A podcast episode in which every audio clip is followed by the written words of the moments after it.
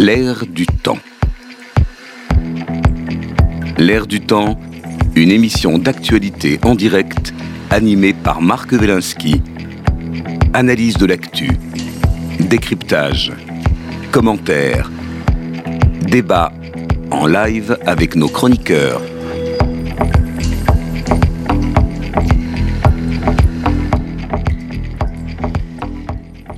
L'air du temps, bonjour. Vendredi 10 mars 2023, nous parlerons aujourd'hui du wokisme. Les wok sont-ils les nouveaux bien-pensants? Nous le ferons avec euh, Anne Denis, euh, journaliste euh, économique. Bonjour. Mathieu Slama, analyste politique, essayiste, enseignant en communication politique. Bonjour. Euh, Laurent Capelletti qui est en visio avec nous, économiste, professeur au CNAM, éditorialiste. Laurent. Bonjour. Bonjour Laurent. Et Xavier Laurent euh, Salvador, agrégé de lettres, professeur euh, à Paris 13 et co-directeur de l'Observatoire du décolonialisme et des idéologies identitaires. On verra à quoi ça correspond dans notre discussion et qui vient de publier petit manuel à l'usage des parents d'un enfant woke aux éditions du CERF.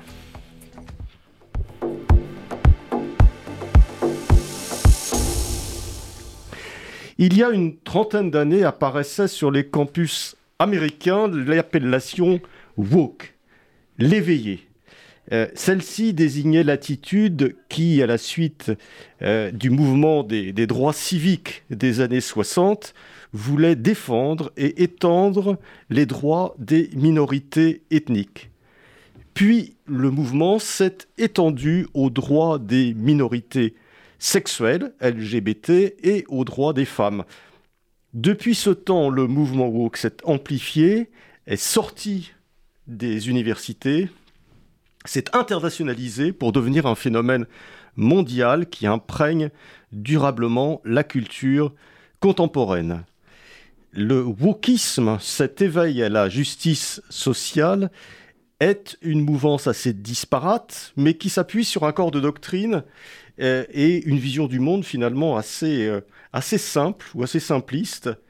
D'abord, euh, une théorie du genre, c'est-à-dire que l'idée de notre genre masculin ou féminin n'est pas dictée par la réalité de notre corps, mais par la, la perception que on a de soi-même d'où le mouvement transgenre, euh, une théorie euh, de la race.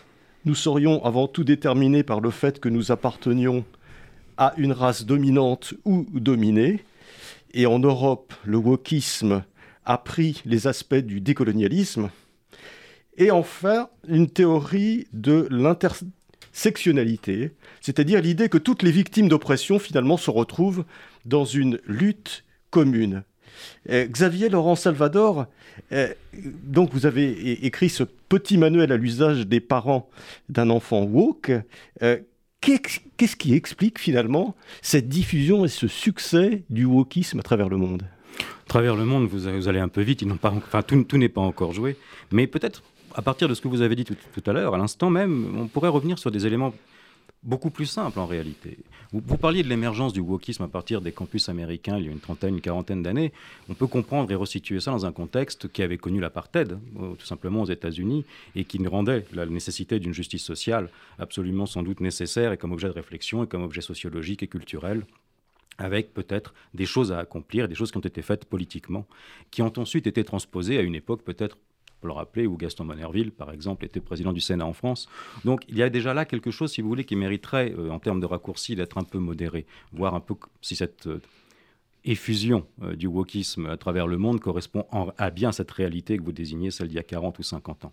Et à travers ce que vous disiez, je pourrais peut-être simplement proposer une simplification tout simplement du débat, en expliquant tout simplement qu'au début, eh bien, une société oscille entre le tout nature et le tout culture. Le tout nature, c'est quelque chose d'effrayant, non? Considérer que nous ne serions que des objets de nature, que nous ne serions qu'obéissants à une forme d'instinct qui nous dicterait ce que nous sommes, que nous ne serions que des gènes, c'est absolument effrayant. Le, sans doute que le symétrique de ce tout nature est à voir du côté du tout culture, qui renoncerait à toute idée de nature. Nous ne serions que des êtres de culture. Je suis ce que je veux. Pessoa. Voilà. Je veux être ce que je veux. C'est une société euh, de l'accoutrement, une société de la volonté, une société de la volonté toute puissante qui s'affranchit de la nature pour n'être que culture. Dans le curseur qui est en train de se déplacer dans les sociétés occidentales, sans doute que nous passons du tout nature au tout culture et que nous sommes à l'apogée du tout culture. Peut-être faut-il rappeler tout simplement que la solution simpliste qui considérerait la volonté toute puissante de l'humain de s'affranchir de toute nature pour n'être que culture, je suis homme si je le décide, je suis femme si je le décide, je suis ce que je veux quand je veux l'être, subit les contraintes et tente de s'en affranchir en permanence, et que l'objet liberté se trouve sans doute entre les deux. Mais il y a quelque chose de très séduisant dans le projet du tout culturel. Il y a quelque chose de très simple à, à vouloir permettre d'affirmer que nous ne serions que ce que nous voulons être, faire de la volonté humaine un objet de toute puissance. Eh bien, c'est sans doute une des raisons qui explique le succès, la diffusion euh, de ces idéologies que vous décriviez euh, et que vous rattachez au wokisme. Mais justement, il y a, dans, le wokisme, il y, a, il, y a, il y a cet aspect je veux, je suis ce que je veux, c'est-à-dire mhm. je suis né femme, mais j'ai envie de devenir homme, donc mhm. rien, rien ne va m'en empêcher. Donc, euh, mouvement quand même puissant de, de, de maîtrise de, de soi-même et de sa vie. Mais il y a aussi tout un système de contraintes, puisque quand on dit j'appartiens à une race qui a toujours été humiliée, qui a toujours été opprimée, donc c'est ce qui explique la façon dont je me comporte et ce qui explique ma situation sociale, là on est dans un système de contraintes, on n'est ah. plus dans le choix. Non Marc, là je crois que vous n'êtes pas woke. Pardon, vous n'êtes pas woke. Car si vous étiez woke, vous sauriez que la race, c'est un construit social. Et que, attention, le critère d'appartenance à la race ne doit surtout pas reposer sur un critère dermique. À ce moment-là, ce n'est pas une race sociologique, c'est du racisme et ça tombe sous le coup de la loi. Donc l'appartenance à la race, en réalité, est un objet culturel dans l'idéologie woke.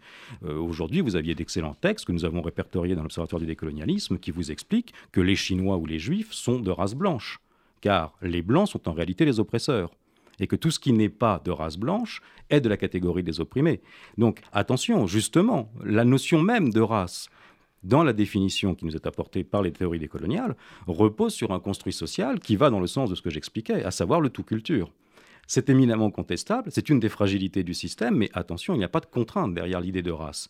Si vous en faites une race, si vous, en faites, si vous faites de la race un objet qui n'est pas culturel, mais qui serait un objet de pure nature, à ce moment-là, vous rentrez dans quelque chose qui est profondément nauséabond. Et j'espère que nos collègues qui sont du côté euh, du décolonialisme ne tombent pas dans ce travers, auquel cas la lutte devient nécessaire. Mais alors justement, sur cette, euh, sur cette euh, question de, de, la race, on croyait s'être débarrassé complètement de la notion de race dans les années 50-60. On n'avait même plus le droit d'en parler. Quand, quand j'allais à l'école et au lycée, il y a plus de 50 ans maintenant, le mot race était banni. C'est-à-dire qu'on avait c'était, peut-être du wokisme à l'envers ou je ne sais pas, mais on, ne pouvait plus parler de race parce que les, races n'existaient pas. Or là, on voit ce concept de la race, même s'il est culturel et puis biologique, revenir d'une certaine façon euh, en, boomerang. Euh, le boomerang dont vous parlez, c'est, celui qui nous revient des États-Unis, qui avait appris justement à penser l'apartheid et qui cherche, en obéissant aux motifs euh, déconstructivistes, une drôle de notion d'ailleurs héritée de là-bas au Heideggerien, ce philosophe dont on reparlera sans doute tout à l'heure, mais à déconstruire la notion de race telle qu'elle était employée sans doute dans le vocabulaire américain dans les années 60-70. Mais nous, nous nous le prenons de plein fouet. Et justement, ce que nous tentons d'expliquer avec l'Observatoire du décolonialisme, c'est que derrière cette réhabilitation du mot race, pour pseudo-sociologique qu'elle soit, elle réhabilite un imaginaire absolument nauséabond. La classe, pas la race évidemment. Et c'est bien d'un des dangers de, des discours. Nous nous intéressons plus aux discours qu'aux idéologies dans cette histoire. Mais en réalité, nous offrons la possibilité aujourd'hui à des jeunes qui n'ont pas forcément, et on en reparlera d'ailleurs, euh, cette notion de corpus, vous parliez tout à l'heure de corpus politique, enfin, on en reparlera. On, offre la possibilité à des jeunes de tenir des discours aujourd'hui dont les arrière-plans idéologiques sont parfois extrêmement fragiles et contestables. Et pour être professeur d'université dans plusieurs institutions, et notamment euh, à Paris 13, je, pense que cette réhabilitation de la doctrine de la race est absolument à contester. Absolument. Et cette réhabilitation-là, j'ai eu l'occasion d'en parler avec Sandra Logier euh, en débat euh, il y a quelque temps à la radio et à la télévision. justement, une fragilité intrinsèque dans les théories woke, à, vouloir absolument réhabiliter le discours des races, pour sociologique que le construit soit, en réalité, à la fin, on se rend compte que les arrière-pensées qui construisent les présupposés de race dans les discours médiatiques aujourd'hui sont profondément dermiques. Et de ce point de vue-là, il faut absolument bannir cette notion-là de nos discours. C'est une rhétorique absolument. Alors, euh, je vais passer la parole à, Mathieu Slama, qui sera peut-être d'un avis assez différent. Moi, moi l'impression que ça me donne tout ça, c'est que, c'est que finalement, le wokisme par, par euh, le simplisme de son discours, par ces, par ces aspects-là, dessert peut-être maintenant de plus en plus les causes qu'il voulait servir, c'est-à-dire les causes qui au départ étaient justifiées, qui étaient la, défense des, la, défense des minorités dans un, contexte, dans un contexte des années 60, 70, américain, probablement actuel d'ailleurs, mmh. ouvertement raciste, la cause des femmes, etc., dans, dans, le monde. Mais la République universelle avait su défendre... Euh, en France notamment, l'idée même d'une citoyenneté, parce qu'au cœur du débat de cette identité dont nous parlons se pose la question de la citoyenneté, de l'affranchissement citoyen au cœur d'une république qui prétend à l'universalisme. Les Américains, j'ai eu cet, entretien avec une journaliste du New York Times qui m'interviewait, qui est arrivée en me disant, mais vous êtes colorblind. Je suis un. Alors je lui dis. dire quoi Vous êtes aveugle à la couleur. Vous, ah. vous, ne voyez donc pas que les gens ont une couleur. Vous voyez que la question de la race et du construit culturel de la race est extrêmement ténue chez les Américains. Mais je lui dis, je ne suis pas colorblind. Je lui dis, je suis, je suis totalement indifférent à la couleur, pour la simple et bonne, simple et bonne raison que s'il fallait s'intéresser à ma propre couleur, à ce que je suis moi, parce que je m'appelle Salvador, que j'enseigne l'ancien Mais ça, c'est la base de la République. Bah, évidemment. Les, les, droits sont égaux, quelle que soit la couleur, la religion et tout ce qu'on veut. Et c'est bien pour ça que nous dénonçons la subversion politique à l'œuvre dans les discours woke. Nous attaquons pas aux personnes, nous attaquons aux discours qui sont extrêmement subversifs quand ils attaquent les institutions de la République, que sont, permettez-moi de le rappeler, l'école, la laïcité et la langue française, article 2 de la Constitution. Voilà, il faut être attentif à ça. C'est tout ce que nous disons.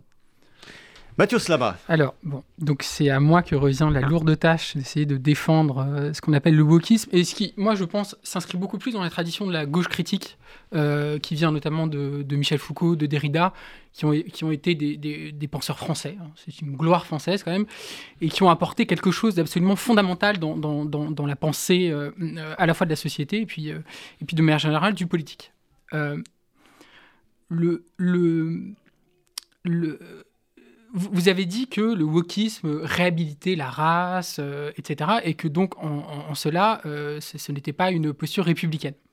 Euh, moi, je pense au contraire que le wokisme est, enfin, ce qu'on appelle le wokisme est extrêmement républicain, et c'est au contraire une logique qui vise à réaliser pleinement la promesse de la République.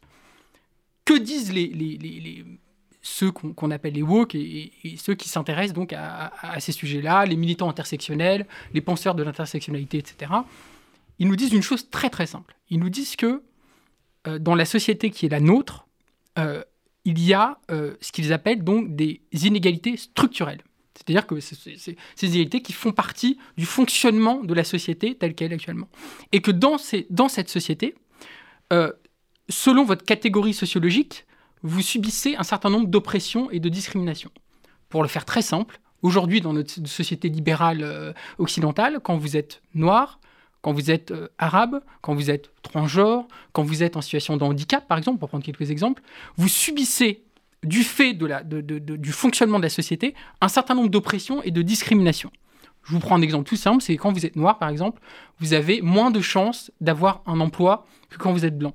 Quand vous êtes noir, vous avez moins de chances d'avoir un, un, appartement, d'avoir voilà, que quand vous êtes blanc.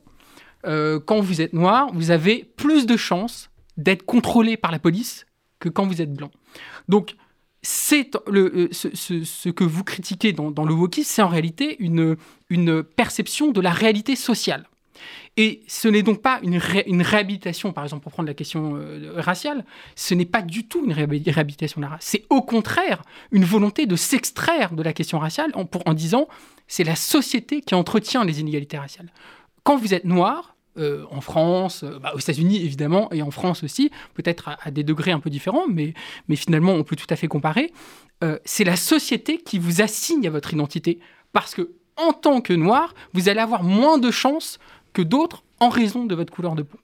Et donc ce que je dis juste pour finir mon, raisonnement, c'est que la République, elle est née de quoi? L'idée républicaine, c'est quoi? C'est de lutter contre les systèmes d'oppression la, grande, la, grande révolution, les révolutionnaires, mmh. c'était cette idée fondamentale que on va baser désormais notre société non plus sur l'arbitraire, non plus sur l'oppression, mais sur les droits et sur les droits fondamentaux. Et ben, qu'est-ce que nous disent les, ce qu'on appelle les wokistes? C'est de dire ces droits fondamentaux, il faut les réaliser pleinement et concrètement au sein de la société qui, aujourd'hui, euh, ne réalise pas pleinement cette promesse républicaine de défense et de garantie des droits. Euh, voilà, à mon sens, le, débat qu'il faut avoir. Et, euh, et, c'est là-dessus, je pense, que les woke on, mènent un combat qui est, je pense, dans notre société, absolument fondamental. Alors, on va laisser répondre Xavier Laurent Salvador, qui n'a pas l'air d'accord, puis après, on laissera s'exprimer Laurent Capelletti et Anne Denis. Je vous remercie. Non, mais je suis. Alors là, j'écoute ça avec beaucoup d'admiration. J'admire votre, votre détermination à appliquer un critère sociologique. Je, me permettrai simplement d'objecter que si vous êtes. Alors, vous dites noir, je vous laisse responsable de ces mots-là. Vous êtes noir et riche, c'est plus facile que si vous êtes noir et pauvre. Et si vous êtes blanc non, et alors La question, c'est est-ce que si vous êtes noir et riche, est-ce que c'est plus facile que si vous êtes Exactement. blanc, et, pauvre et justement, c'est un problème de classe bien plus que de race. Et je pense que la République avait offert les moyens, offre les moyens de, parcours. On appelle ça l'ascenseur. Euh, l'ascension sociale et l'ascenseur républicain, de justement et faire émerger et rompre le système des classes. Je pense que si on veut avoir une vision sociologique de, de cette analyse-là, il faut y inclure évidemment le problème de la classe. Et évidemment, cela fragilise. Elle est inclue dans l'intersectionnalité. Et ça fragilise, Elle est évidemment et ça fragilise grandement votre raisonnement. Et j'ajouterai une autre fragilité. Oh, on va y revenir. Si je prends par exemple, la, alors vous preniez la question de l'intersectionnalité. Alors aujourd'hui, je suis une femme, je souffre de discrimination, je suis une femme musulmane, je souffre doublement euh, parce qu'évidemment, le, le fait d'être musulman est un phénomène euh, et les discriminations se combinent. Est un phénomène racial. Alors je ne savais pas. Alors évidemment. Non, non mais euh, les, musulmans sont victimes de discrimination. C'est un fait sociologique. C'est un fait sociologique, mais qui n'a rien à voir ni avec la question de la race, ni avec la question du genre. Non, c'est la question de, la, perception de l'identité. Et donc, de la perception de l'identité, hmm. ce qui est déjà un critère sociologique un peu affaibli, vous en, vous en conviendrez, car à quoi reconnais-je aujourd'hui qu'une femme musulmane vit ou ne vit pas sa discrimination? Et j'en arrive très vite à l'idée, au prétexte d'intersectionnalité, que je, dois, je, ne peux, je ne peux vivre pleinement ma féminité musulmane qu'en portant le voile et en revendiquant mon appartenance à la catégorie femme musulmane clairement identifiable. Et c'est de cette façon-là que le wokisme en revient à être, en réalité, une assignation identitaire. Car le nerf du débat, il est là. C'est une assignation identitaire. Je vous vois noir car vous êtes noir, je vous vois femme musulmane, donc vous êtes femme musulmane. Ça, c'est la société qui, voit, qui, ah, assigne les gens à leur identité et je crois par que les discriminations. Et la société qui impose le voile, par exemple. Comment C'est pas la société qui C'est la société qui va discriminer. par exemple, c'est le la question du voile. D'ailleurs, c'est souvent les, opposants au wokisme tout de suite abordent la question du voile et de l'islam. Et moi, je trouve ça un, peu dommage. Hein. Je vous vise pas vous hein, euh, personnellement, bien sûr. Euh, la, question des femmes voilées, c'est formidable parce que c'est exactement ça le, cœur du problème.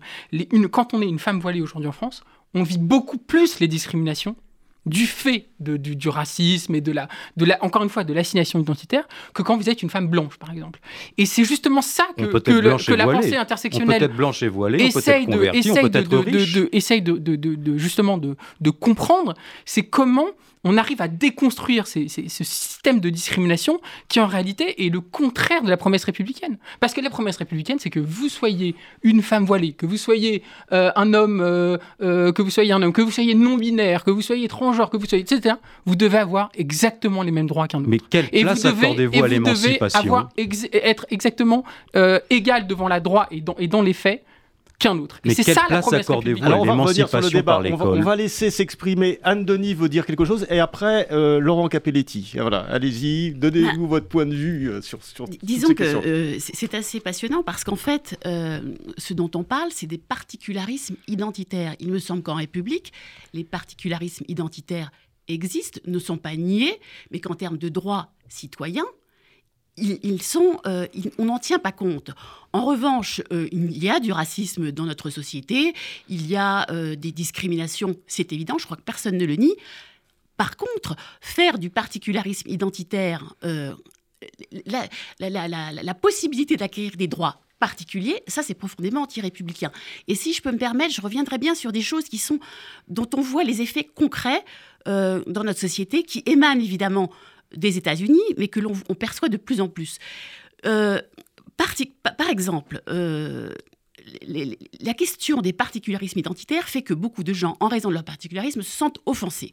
Ça donne quoi? Ça donne euh, pas mal de problèmes dans l'université dont peut nous parler Xavier Laurent Salvador. Ça donne aussi un fait très récent qu'on appelle les sensitivity readers, qui est un phénomène certes anglo-saxon, dont on a vu les effets dans le cas de l'affaire Roald sur lequel on peut revenir, mais en, deux mots, euh, euh, cet écrivain pour la jeunesse absolument reconnu pour son talent d'écrivain, ses ayants droit ont engagé une réécriture de ses textes. Il est mort en 90, il faut le rappeler. Son éditeur a accepté.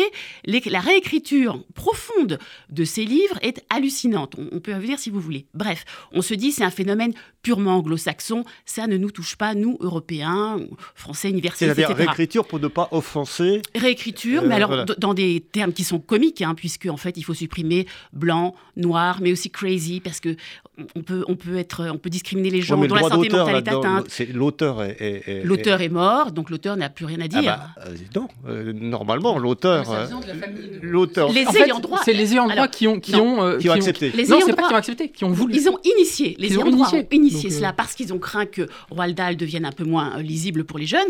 Bref, ils ont initié Moi, je crois que c'est ce qu'ils voulaient. Hein. C'est ce qu'ils voulaient, absolument. En France, on nous dit le droit, le droit à propriété intellectuelle, etc., ne met pas forcément en cause les choses de la même façon. Cela dit, on peut se dire, oui, bon, c'est typiquement anglo-saxon. Sur France Culture récemment, un professeur à la Sorbonne qui s'appelle Christophe Rioux, je l'entendais récemment, disait mais que ma foi, les sensitivity readers étaient un phénomène très intéressant, que des maisons d'édition françaises y pensaient de plus en plus, et que ma foi, il fallait tenir compte du fait que dans les maisons d'édition, il y avait un rajeunissement, euh, donc un phénomène générationnel qui joue, et qu'il fallait tenir compte de cela, que c'était une forme d'ouverture, et que pourquoi pas, effectivement, que les nouveaux écrivains, euh, les écrivains publiant de nouveaux livres, s'entourent de ces sensitivity readers. Moi, je trouve ça très inquiétant.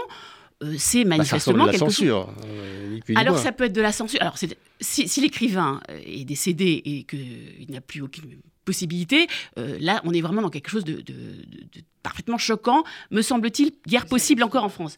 En France, pour l'instant, pas possible. Sur un écrivain euh, à publier, il est relu par un sensitivity reader qui est spécialiste, en général, les sensitivity readers ont leur spécialité, euh, grossophobie, euh, couleur de peau, âge, etc. Et va revoir son texte pour ne plus offenser personne. c'est inquiétant quand même. Or, c'est quelque chose dont on parle aujourd'hui. Tout ça pour dire, c'est un exemple. C'est surtout absurde. Enfin, c'est absurde et c'est un exemple parmi d'autres des effets dans notre société d'un discours euh, théorique, effectivement, sur théorie critique de la race, théorie du genre, etc. Il faut s'intéresser aussi aux effets euh, euh, dans la société qui sont franchement inquiétants, me semble-t-il. Alors, on va écouter le point de vue de, de, Laurent Capelletti, qui est, je rappelle, économiste, professeur au CNAM. Laurent, vous êtes en duplex avec nous, oui. puisque le vote TGV n'a pas pu circuler, je crois. Bah non, il a été, il a été annulé en raison des mouvements sociaux. Euh, donc, euh, bon, moi j'y suis, alors, en tant qu'universitaire, euh, donc j'y suis, alors, dans ma discipline, en fait, j'y suis pas réellement confronté au wokisme. Hein, dans mes établissements, le, Conservatoire des Arts et Métiers, j'interviens aussi à l'Université de Montpellier, à l'ESSEC, donc on va dire en, économie et management-gestion. en revanche, effectivement, j'ai un stand de collègues, donc plus en sociologie, également beaucoup dans les écoles d'art, de cinéma et de théâtre. Il y a eu un très bon dossier hein, la semaine dernière dans Le Monde hein, sur les, étudiants qui déboulonnent les icônes d'hier dans les écoles d'art, de cinéma, remise en cause de Godard, Coltès, euh, Tchekhov, qui seraient euh, post-coloniaux, sexistes. Alors je dirais deux choses sur le sujet.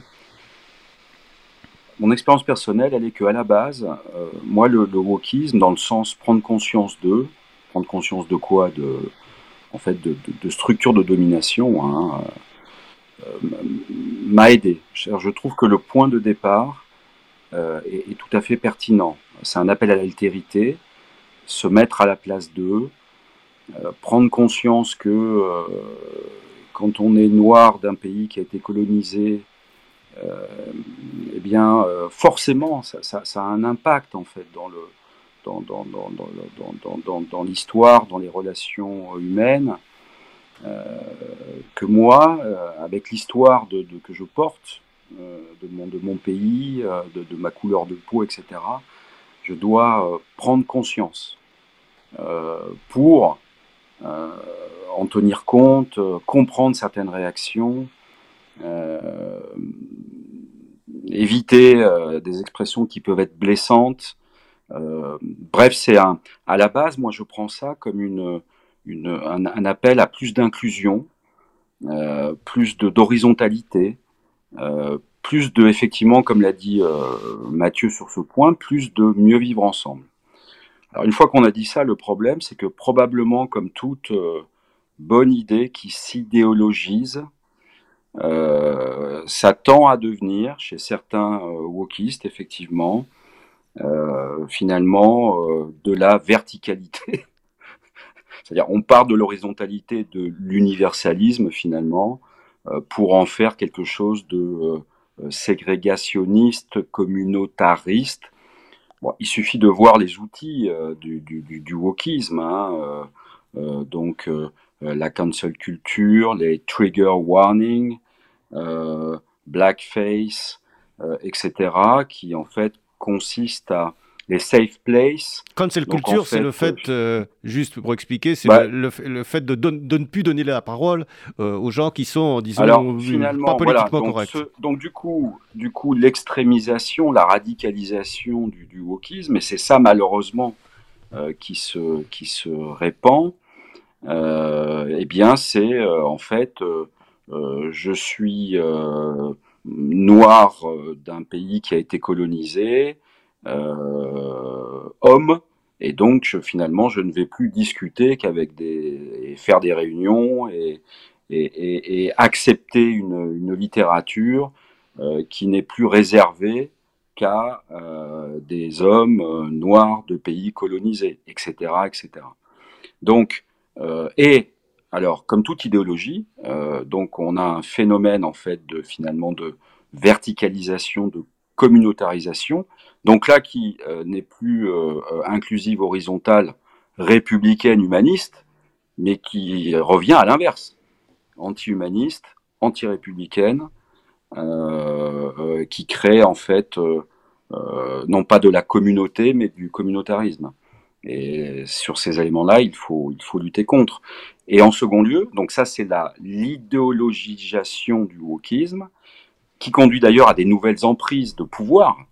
C'est-à-dire que euh, chaque catégorie euh, woke a son chef, euh, woke, qui a une emprise en fait sur sa communauté woke. Voilà, hein, c'est voilà. Et deuxièmement, comme toute idéologisation, un marketing, un marketing, c'est-à-dire qu'effectivement, on a euh, donc dans une vision, là pour le coup, euh, opportuniste, libérale euh, des choses, qui cible des marchés, qui segmente des marchés. Alors, effectivement, en littérature, on va effectivement produire des œuvres qui ne heurteraient pas telle ou telle cible, mais justement, est-ce que ce n'est pas devenu un argument marketing? C'est-à-dire que euh, mais si, le, c'est ce que je suis en train de dire, fait de reprendre un texte, c'est lui porter un éclairage en disant regardez, on l'a rendu, on l'a rendu audible pour toutes les oreilles. Ce que, ce que, je dirais, c'est hmm? que à la base, si j'ai bien compris ce qu'était le wokisme à l'origine, qui vient de euh, walk, wake, euh, awaken, enfin le verbe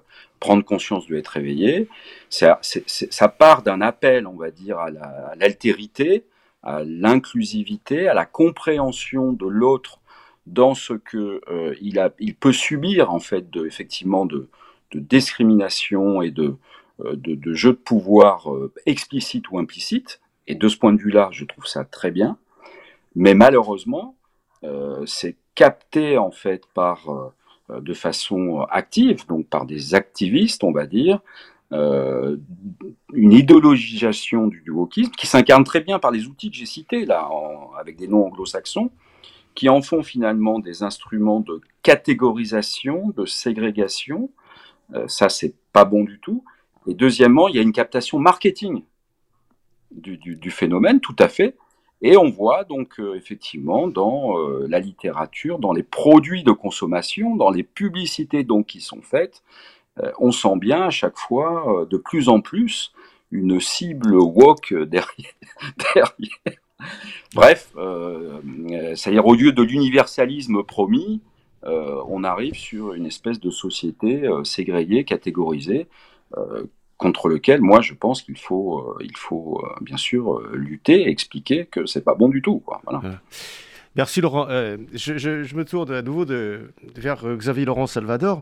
Euh, effectivement, derrière, derrière cette, cette captation par un certain nombre d'institutions ou, de personnes des, des, il y a aussi des intérêts. Et vous dites bien dans votre livre aussi que, par exemple, bon, il y a des intérêts économiques, il y a des intérêts politiques, c'est-à-dire que quand les gens veulent faire plaisir, euh, bah, ils ont tendance à développer, par exemple dans l'université, dès qu'on veut développer des choses sur voilà l'égalité, etc., on a tout de suite beaucoup plus d'argent que quand on veut développer, par exemple, une étude sur, je ne sais pas, les langues anciennes ou, la littérature du Moyen Âge. Je vous remercie de souligner le problème du Moyen Âge, absolument.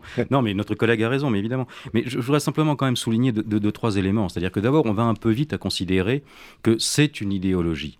C'est une idéologie sans corpus. Pardon, je vais le faire très vite, mais derrière le maoïsme, il y a Mao. Derrière le marxisme, il y a Marx. Prenez aujourd'hui euh, les radicaux dont notre collègue parle aujourd'hui.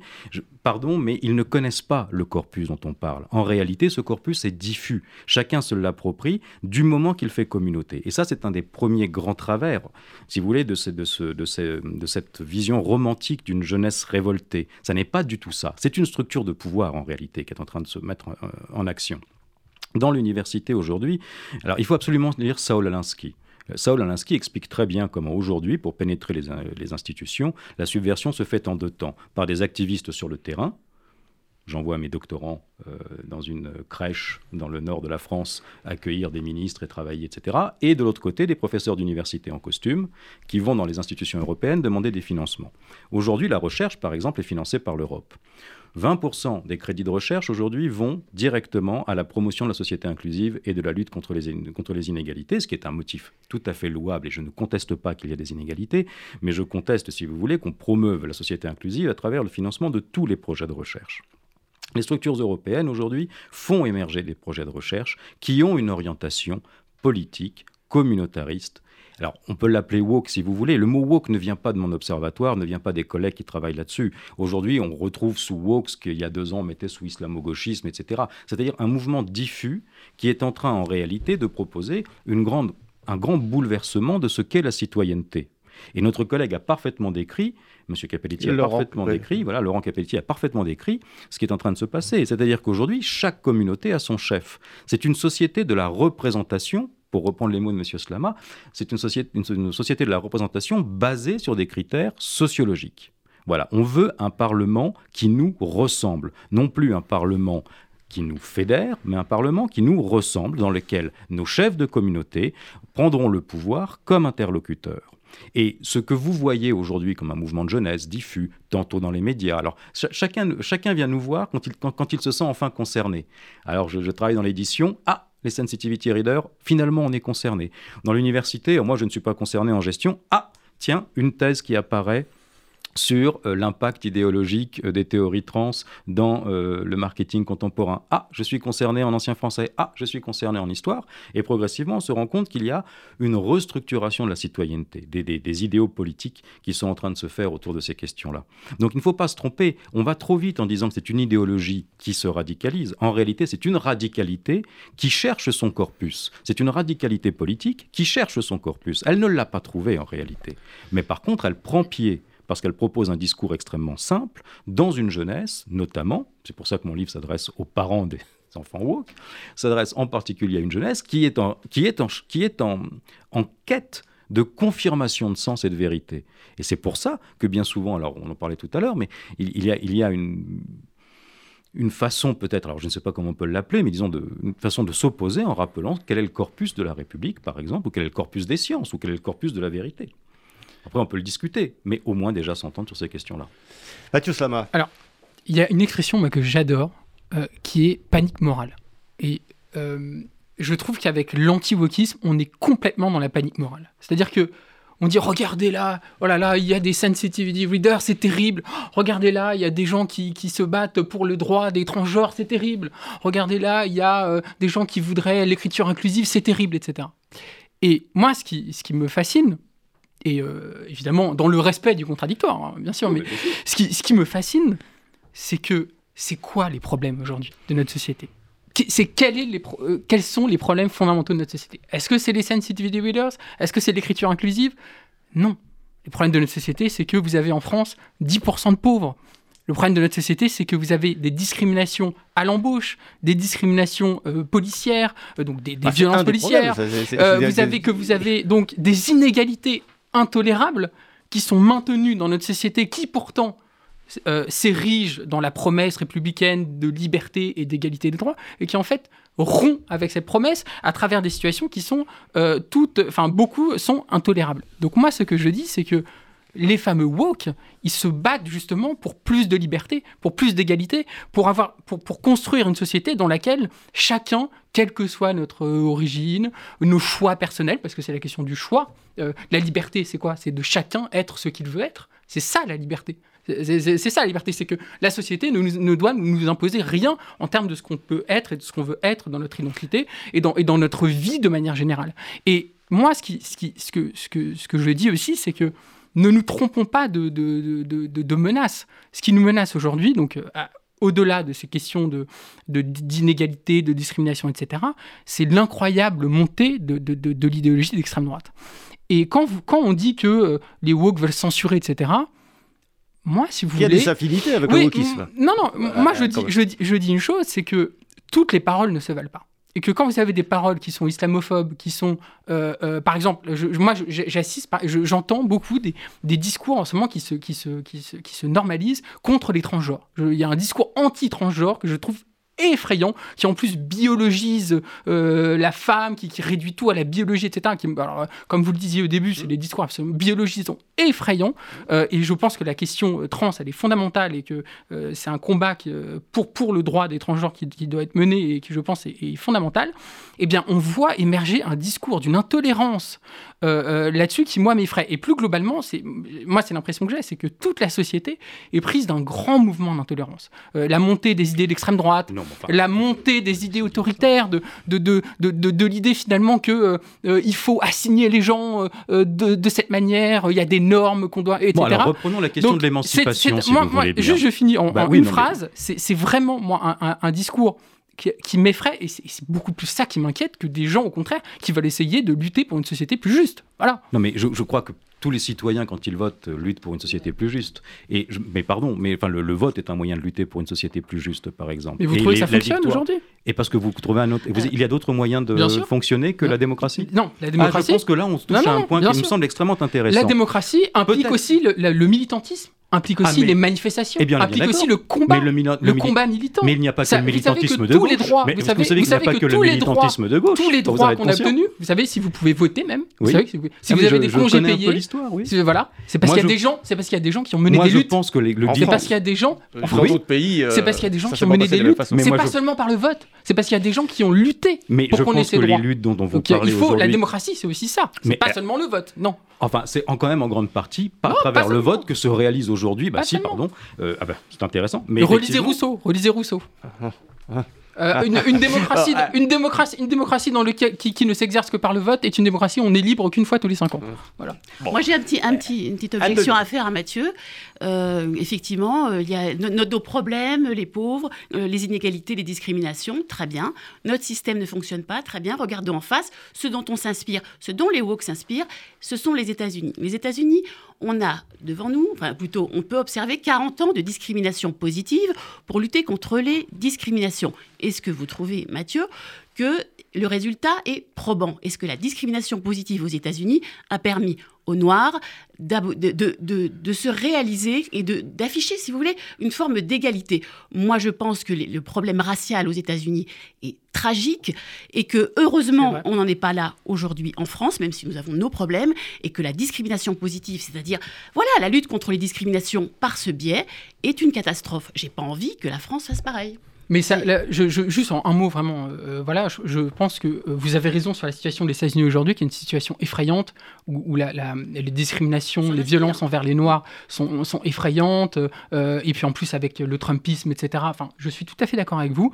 En revanche, il faut aussi reconnaître que la discrimination positive a fait quand même avancer un certain nombre de droits, et que finalement, en, en 40 ans, il y a eu quand même des améliorations. Mais je suis d'accord avec vous que on en est encore, encore très loin, et que, et justement d'ailleurs, aux États-Unis, vous avez des, des, des- des- des militants temps des, des, penseurs, euh, parce que vous disiez très justement, ça vient des États-Unis, qui c'est 40 ans, quand même 40 ans de discrimination positive. Je vais, passer la parole à Laurent Il y a aussi une lutte à mener aux États-Unis. Hein, on va passer la parole à, Laurent Capelletti. Juste une chose pour dire que c'est vrai que 40 ans de discrimination positive aux États-Unis n'ont pas donné quand même les résultats. la situation est c'est peut-être légèrement amélioré, mais enfin, on ne peut pas dire que ce soit une grande, une, un grand succès. Laurent Capelletti.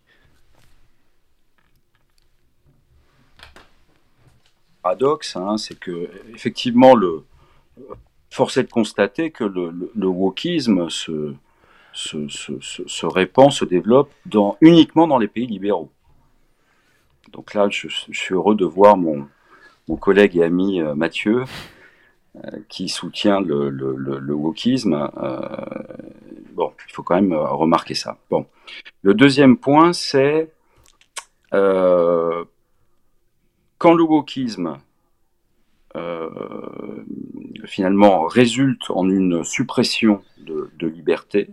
Par exemple, dernièrement, c'était dans le dossier du, du, Monde il y a une semaine, aux Beaux-Arts de Marseille, un professeur présente le mépris de Godard.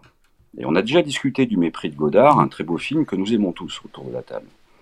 Et à un moment donné, il y a une scène, vous savez, c'est Brigitte Bardot, très belle, qui est nue, on voit ses, fesses. Euh, et euh, à ce moment-là, en fait, des étudiantes se lèvent, débranchent la projection et disent au professeur vous ne, vous ne, c'est une image dégradante de la femme, nous ne voulons plus que vous présentiez ce film écrivent à l'administration, à la direction, et l'enseignant euh, est obligé d'obtempérer. Sinon, il est viré. On est dans un exemple typique de, cancel culture. Donc, si, le wokisme, c'est discutons, par exemple, autour de cette œuvre, pour voir en quoi elles peuvent, elles peuvent propager de façon consciente, inconsciente, une image perçue comme dégradante de la femme, euh, que ce soit le cas ou pas, c'est une, autre, une autre question. Si c'est un facteur de, dialogue, de débat, de compréhension de l'un de l'autre, moi je dis très bien. Si la conclusion, en fait, c'est de supprimer, de gommer, d'eraser, comme disent les Anglais, tout ce qui heurte, ben alors là, c'est infini ce qui heurte. on pourrait être par n'importe quoi. Je veux dire, c'est pas possible. Hmm. Troisième exemple, l'écriture inclusive, même chose. Alors ça part d'un bon, d'un bon sentiment, reconnaître alors donc euh, l'écriture inclusive, donc on rajoute des points E pour, pour les femmes. Et puis, bah, euh, notamment dans des euh, écoles, alors en Suisse, on rajoute des X maintenant pour les six genres. Donc on arrive sur des mots, par exemple, c'était aussi cité dans le cas du monde, donc des mots où en fait on a un délégué cisgenre, donc il se fait appeler déléguex. on rajoute un X. Donc on a le E, on a le, point E, on a le point X. Alors bientôt, on aura le, point. Voilà, donc vous voyez, la, communautarisation de l'écriture va arriver euh, si on la poursuivait, puisqu'il faut tenir compte de toutes les, euh, j'allais dire, identités à ce moment-là. On va arriver sur bah, quelque chose d'incompréhensible. Voilà, hein. c'est-à-dire qu'il y a un moment donné où la reconnaissance explicite de toutes les spécificités euh, vient gommer ce qui fait communauté, commun. Euh, donc, euh, donc voilà. Donc, je reviens à ça. oui, c'est ça. C'est-à-dire que ça. Comprendre que. Qu'est-ce qu'il y a de plus commun que le langage? Si, si le langage n'est plus partagé par tout le monde la captation par un activisme, alors je, rejoins mon, collègue, effectivement, on est, on est sur une tentative d'idéologisation parce que ça repose pas sur, euh, à, part un fondement, comme l'a dit Mathieu d'ailleurs très justement, hein, à la base on a quand même les travaux de Lacan, euh, Deleuze, Derrida, Foucault, les postmodernes français. Euh, donc il y a, y a, une espèce de terreau, mais ensuite effectivement on en fait quelque chose de, de, de, de euh, finalement de, qui ne repose pas sur des, sur, sur, des fondations solides au plan mm. intellectuel. Voilà. Merci Laurent. Mm. Euh, moi j'aimerais poser une question. il nous reste 10 minutes à, vous quatre. Euh, on, a fait un petit peu le, tour de tous ces aspects du wokisme avec, avec les aspects les plus... parfois les plus, les, plus absurdes, mais aussi c'est sans oublier euh, que le wokisme est à l'origine euh, effectivement euh, une, défense d'un certain nombre de, droits de personnes. Eh, maintenant, ma question, c'est simple, je voudrais vous demander à, tous les quatre, quelle est la bonne attitude vis-à-vis de ça? Tout à l'heure, Mathieu a parlé de panique. C'est certainement pas en paniquant euh, qu'on va arranger les choses. C'est pas en l'ignorant non plus. Je voulais savoir quel est, en tant que bon humain euh, normal, euh, je veux dire, qui, qui, se heurte à ce genre de modification de la langue, absurdité sur le genre, etc., de ce qu'on peut entendre. Quelle, quelle est la, bonne attitude? Je voulais que je commence. Je vais bien commencer, je vous remercie. Bah, d'abord, je ne voudrais surtout pas laisser installer l'idée que j'incarnerais euh, le camp des paniqués moraux. Euh, je, vraiment, je le je ne me sens absolument pas concerné pour ça. je le dirais simplement en deux mots. Moi, j'ai eu la chance de travailler dans une université où on m'appelait Salvador, on m'a laissé travailler sur l'histoire de l'ancien français et de pouvoir l'enseigner aujourd'hui. Et quand je vois dans le café pédagogique qu'on publie des, qu'on laisse paraître des articles où on dit ah non mais étudier l'ancienne langue c'est super pour comprendre aux gens comment la langue s'est démasculinisée, je me dis attendez si vous devez résumer ma science à votre point de vue moral, pardon mais merci de me laisser en dehors de ça et de m'accorder la légitimité de mes diplômes pour vous dire que l'ancien français, par exemple, c'est un peu plus compliqué que vos histoires de cul. Point. Hum. Alors maintenant, si vous voulez sortir de ça, la bonne attitude, c'est sortez de la morale. Sortez 30 secondes de la morale et hum. rentrez dans la science.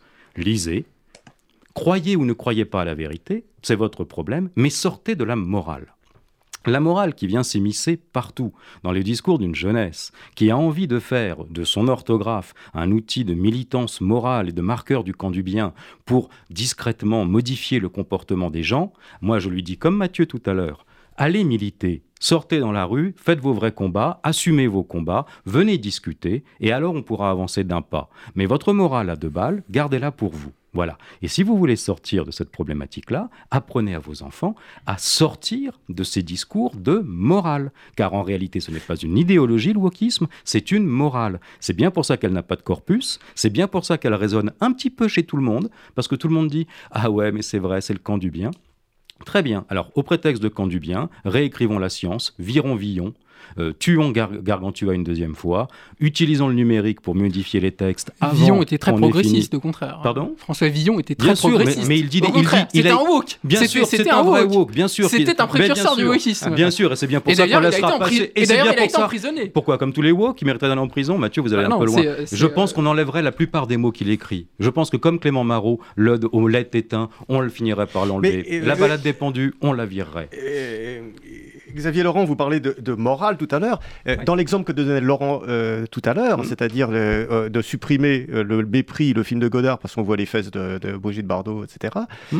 on a l'impression vraiment là du retour des vignes de vertu, qui mettaient des vignes sur les statues grecques, des feuilles de vigne pour pas qu'on voit leur sac. C'est c'est à ça qu'on assiste. C'est absolument à ça qu'on assiste, et c'est exactement ce, le discours que représente Mathieu Slama aujourd'hui. C'est un discours de morale en réalité, et je trouve ça bon, vertigineux. Mathieu, alors ma question c'était ça. Comment est-ce qu'on euh, sort de, tout ça et d'une certaine façon qu'on réhabilite les luttes hmm. derrière euh, bah Déjà, je pense que le, euh, moi, je pense qu'il faut assumer le militantisme. C'est-à-dire que ça, oui. on aurait dit de Rousseau qu'il était militant. Or, on doit à Rousseau euh, peut-être la pensée la plus importante de, en, euh, politique. Mais, on, aurait dit à l'époque qu'il était militant, parce qu'en effet, il défendait une morale. Donc il faut assumer, quand on est euh, penseur, universitaire, ou etc., d'avoir aussi une dimension morale derrière, de la même manière que Pierre Bourdieu a révolutionné le champ la, la, sociologie, et il l'a fait avec évidemment une dimension morale derrière, c'est-à-dire je vais aussi défendre une vision de la société. Donc moi je pense qu'il faut totalement assumer ah. ce côté euh, euh, morale qui n'est pas du puritanisme, mais qui est euh, assumer une, certaine vision de la société plus juste, plus égalitaire et plus libre surtout. Voilà. Et, et dans le respect de la science. Et, je pense que ça c'est très important parce que toute l'histoire de la République, c'est l'histoire des luttes. C'est toute l'histoire de la République, c'est l'histoire de la déconstruction de tout ce qui était des systèmes d'oppression. Qu'est-ce qui fait qu'aujourd'hui on a toutes ces discussions sur le féminisme? Parce qu'il y a une centaine d'années, on a des, femmes qui se sont battues contre le système d'oppression. Quand Simone de Beauvoir dit on ne, on ne naît pas femme, on le devient, c'était, c'était, les gens disaient mais c'est scandaleux, c'est de l'antibiologisme, mais etc. Supprimer un film, ça va pas dans le sens de la liberté quand même. mais, bien, j'y viens à ça. Mais, j'y viens à ça parce que c'est ma seule critique, ou euh, peut-être qu'on sera d'accord là-dessus. Mais donc, juste pour finir, voilà, l'histoire républicaine, c'est l'histoire des luttes et c'est l'histoire pour euh, la lutte pour l'égalité, pour la dignité et pour la liberté. Je pense que derrière tout ça, c'est la question, encore une fois, de la liberté, que chaque individu puisse être ce qu'il veut être. Et c'est ça le plus important. Que aucune norme, de la fraternité. aucune norme, aucune norme ne puisse nous empêcher d'être ce qu'on est. Et je voudrais juste finir sur un élément critique et, peut-être que là on sera d'accord, mais pas tout à fait de la manière que vous, vous l'imaginez. Je pense qu'à une partie de la gauche, hein, seulement une partie, vous avez, c'est vrai, une, un petit, tendance euh, à euh, reprendre à la droite un logiciel répressif, punitif et carcéral. Euh, et moi, moi, je suis plutôt libertaire et, je, vous savez, moi, je suis très critique de, la question des prisons, de, l'appareil répressif dans notre société, etc. Et j'ai l'impression parfois que la gauche se laisse tenter, une partie de la gauche, hein, il y, a une autre partie évidemment, mais en tout cas quelques-uns à gauche qui se laissent tenter par ce réflexe carcéral répressif.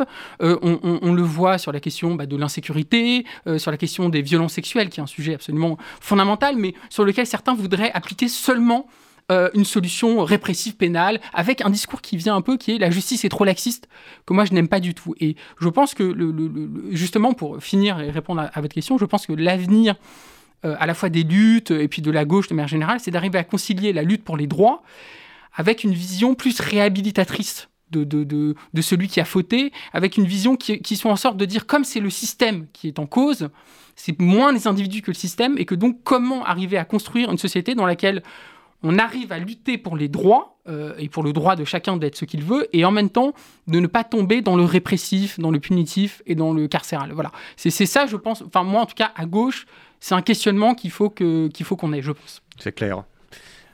Anne-Denis. Très brièvement, puisqu'effectivement, je pense aussi que le wokisme est plus une morale qu'une idéologie, et, et que c'est une morale, voire un affichage de sa morale, un affichage de sa vertu pourquoi pas Chacun veut afficher sa vertu, pourquoi pas Mais que ça reste euh, cantonné à l'expression publique, euh, à l'espace public. Autrement dit, euh, dans certains domaines, par exemple dans l'académisme scientifique, dans la science, la morale n'a rien à faire. Dans l'entreprise, la morale, me semble-t-il, n'a rien à faire. Euh, ce sont des règles, des règles de droit, de droit du travail. Or, le wokisme a pénétré l'entreprise d'une façon assez puissante, y compris en France.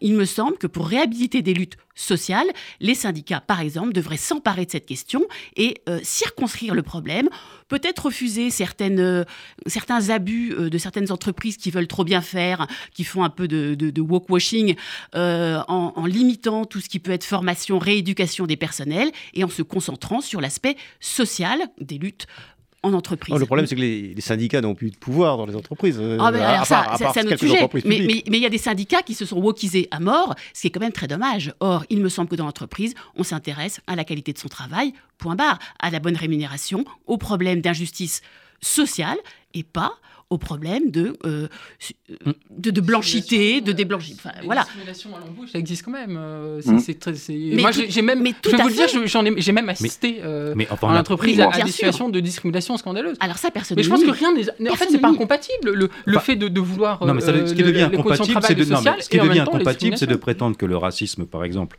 serait structurel. Il l'est. Et dédouaner les racistes, du coup, qui seraient victimes du racisme structurel de la société. Mais le racisme structurel. Pauvre raciste victime d'un racisme structurel. L'état de la science euh, le dit que c'est un discours qui ne tient pas. Non, bien sûr que non. Ah si, bien sûr. Ah, il y a des racistes et ah, je ne crois pas qu'on puisse considérer qu'un raciste soit victime de racisme. non, mais il s'inscrit dans on va laisser s'exprimer euh, Laurent Capelletti sur cette question. Qu'est-ce qu'on, quelle est la quelle est la bonne attitude finalement la plus, la plus efficace? En deux mots, pour moi, la, la, bonne attitude, si euh, le wokisme, les wokistes, les, collègues ou les, ou les, ou les, amis promeuvent au fond la liberté, moi je leur dis, je leur rappelle le slogan de 68. Il est interdit d'interdire, d'effacer et de gommer. Voilà. Ça, c'est le premier point. Le deuxième point, c'est je les mets en garde euh, en disant euh, ce qu'on constate tout, derrière les plus pures idées, il y a toujours des luttes de fonds de commerce, à la fois marchands, politiques et religieux. Donc, euh, ayez, soyez conscients également, soyez woke de votre, du wokisme, c'est-à-dire dans quelle emprise vous vous mettez. Euh, ayez conscience de ça au travers la défense de telle ou telle catégorie. Voilà. Merci Laurent. Alors, euh, bon, on arrive à la, fin de cette, cette émission. Euh, je rappelle, euh, euh, Xavier Laurent, euh, le, titre de votre livre, Petit manuel à l'usage des parents d'un enfant woke. C'est très intéressant parce que ça donne toutes les clés, en fait, parce qu'on est, démunis parfois devant certaines... enfin, no, nos générations sont démunies devant certaines réflexions woke ou wokistes qui peuvent venir des enfants, des adolescents ou de la société. Et vous donnez des, des éléments assez intéressants pour, pour savoir simplement répondre à, ces, à, ces, à, ces, à ces questions. Voilà. Merci. merci en tout cas, euh, Xavier merci Laurent. Merci Mathieu. Merci. Merci Yann. Merci Laurent. Euh, et à, à, très bientôt euh, dans l'air du temps.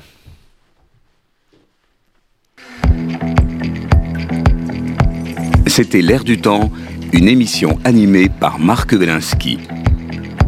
L'air du temps, c'est un vendredi sur deux de 12h à 13h sur Radio RCJ. À bientôt pour une prochaine émission.